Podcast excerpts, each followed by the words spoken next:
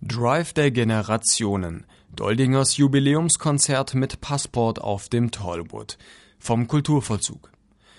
Die Zeitreise begann schon vor dem ersten Ton. Ganz allein kam der Saxophonist, Bandleader, Film- und Fernsehkomponist Klaus Doldinger auf die Bühne der gut gefüllten Gerlicher Musikarena, legte seine beiden Hörner erstmal auf die Seite und redete sich warm. Der erstaunlich frisch gebliebene 75-Jährige parlierte über seine Beziehung zu München, machte an wichtigen Orten seiner Karriere kurz Station, erinnerte an Weggefährten und Ereignisse, gab Anekdoten preis. Und, dafür gebührt ihm Dank, er forderte das Publikum indirekt auf, auch mal die beiden Clubs in München zu besuchen, in denen der Jazz unablässig tobt, die Unterfahrt und den Nightclub im Bayerischen Hof. Nach gut zehn Minuten der musikfreien Einleitung kam es dann zu einer Wiedervereinigung.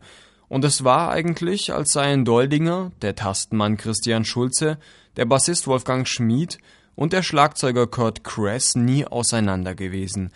Diese vier standen nicht für die erste vor 40 Jahren gegründete, wohl aber für die erfolgreichste Passportbesetzung, weshalb sie heute auch Classic Passport genannt wird. Erste Proben anlässlich des Jubiläumsprogramms liefen schon wie geschmiert, und das Konzert flutschte nur so. Trotz der Frösteltemperaturen im unangenehm zugigen Zelt wurde dem Publikum schnell warm.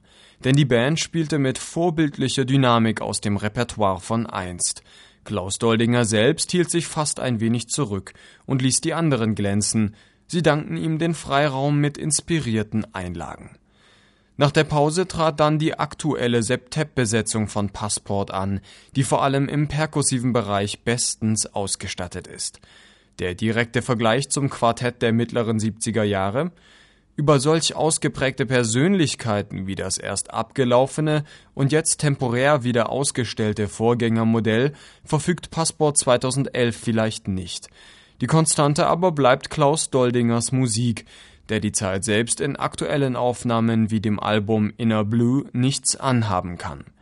Sie lebt nach wie vor von griffigen Themen, die Doldinger mit durchdringendem Sopransax oder markig rauem Tenor intoniert, von musikalischen Mitbringseln aus aller Welt, Brasilien, Marokko, und sie vermittelt energiegeladen zwischen Jazz und Rock.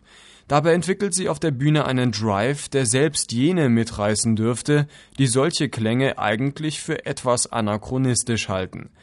Drei Trommelkünstler verdichteten den Verlauf eines jeden Stücks und trieben damit ihre Kollegen, nicht zuletzt auch den Boss, an.